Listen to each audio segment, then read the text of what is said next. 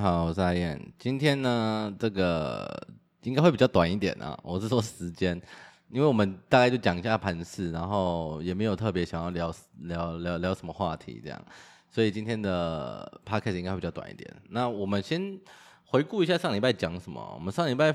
录的时候是七月十号，然后我们当时有聊到说，呃，因为我们有看到 SP 的增加已经大于 BP 了，所以认为这个。不会弱到哪里去了啊，只是没有想到它涨这么快啦。因为七月十号其实最低点已经过了，哦，最低点是在七月六号啊，七月十号有回测那个低点一点点啊，非常靠近这样。那其实这件事情呢，我们在七月初的时候，哎，六月底的时候，六月底七月初的时候，我们有聊到一件事情啊，就是我们认为可以着重观察类似像四月底啊、五月中那样子，呃，有点像 W 的感觉这样。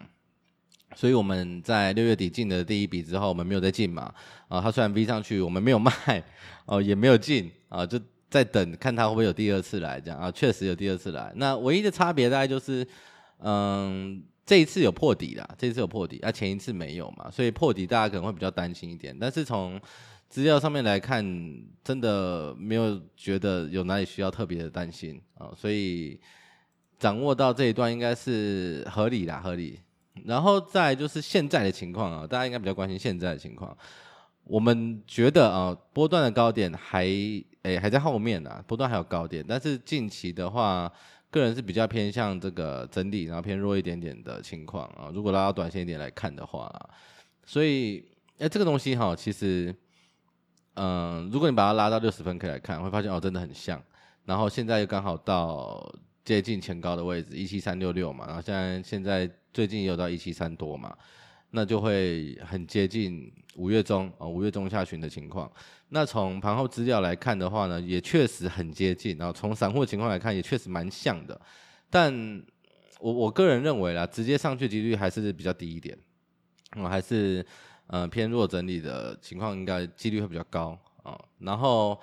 稍微拉长一点来看，如果比如说拉到日线或者周线来看的话，呃，有一件事情我们没有办法排除。哦，就是它有没有可能，其实是在一个比较大一点的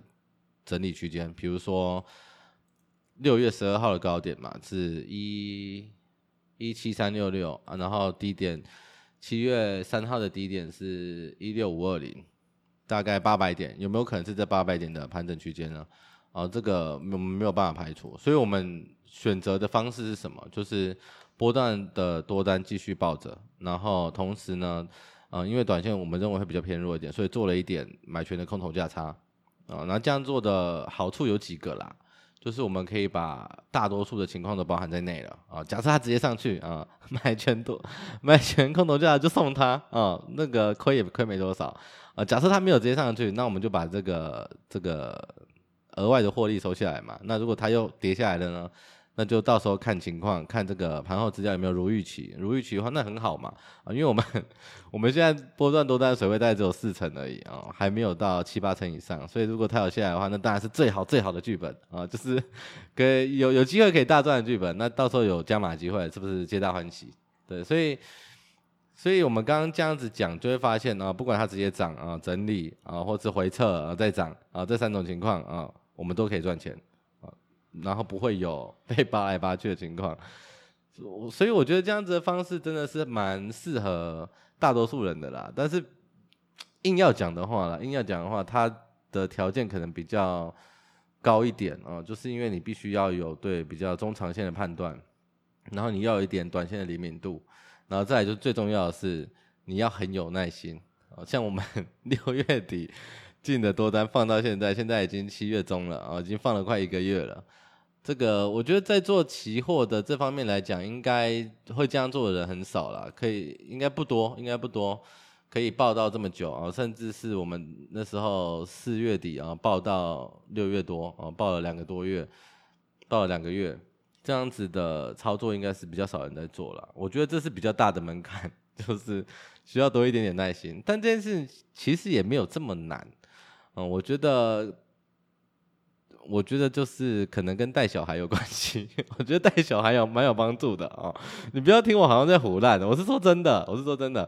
我跟你讲，我刚开始带，因为我以前其实也没有什么耐心，我是那种就是很容易上头的人然后甚至有一点点 小暴躁的人，就是有有一些东西不是那么如意的时候，就会觉得哦很阿杂很烦，然后就很想要赶快把事情处理掉，然后就会变得比较冲一点呐、啊，或者怎么样这样子，就是会很急。对，但是自从带了小朋友之后，我发现你急也没有用，你知道吗？因为他就听不懂人话啊，他就像是一个呃兽人一样，听不懂人话，而且他又很很鲁小啊，很烦啊，所以你没办法，你就就被逼着，就是必须要很多时候要深呼吸啊，深呼吸。这个空气就是这个世界很美好，对，所以我觉得很多时候其实就这样子啊，就像是买标股好了。你要想在那种买在低点，然后刚刚好买在接近起涨点，我觉得那太难了了。像前阵子我跟群里面的朋友分享，我有一档股票报了一年，一年应该是一年多哦，从二零二二的上半年吗？我我有点忘记了，反正报了大概一年吧。然后他最近才开始发动，然后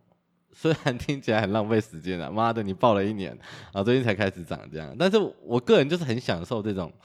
就是买在前面的感觉啊，就是明明我们已经先买了，然后当时啊没有人知道它，然后我们就默默的蹲在角落，然后等到啊可能消息出来了，然后它开始涨了，然后大家开始讨论这张股票的时候，你就会有一种啊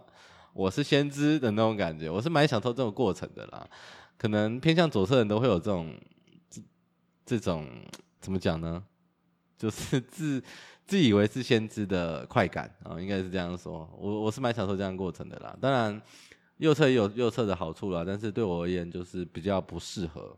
所以我觉得在评估自己比较适合左侧或者右侧，也可以从自己的呃个性啊、去做去做一些想象啊、那比如说什么样的情况是你比较喜欢的，或者是如果没办法评估，那很简单，就是什么样的东西、什么样的嗯、情况、什么样的走势。你是没有办法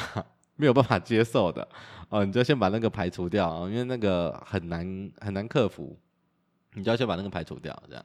那我觉得啦，这个大方向的发展方向呢，就是你个人在投资在交易上的发展方向，你有比较清晰一点的轮廓之后呢，你再去从细部去补足一些，比如说知识啊，比如说技术啊等等之类的，我觉得会事半功倍啦，就是蛮蛮值得加大家这样平常。没事的时候也可以观察一下自己，自己是一个什么样的人。我觉得在投资啊，在交易上面都会非常有帮助。好了，今天大家就到这里了，我们下周再见啊！对了，嗯、呃，这礼拜四或五应该还是会，很多应该还是会发文啦，到时候再记得看哦，拜拜。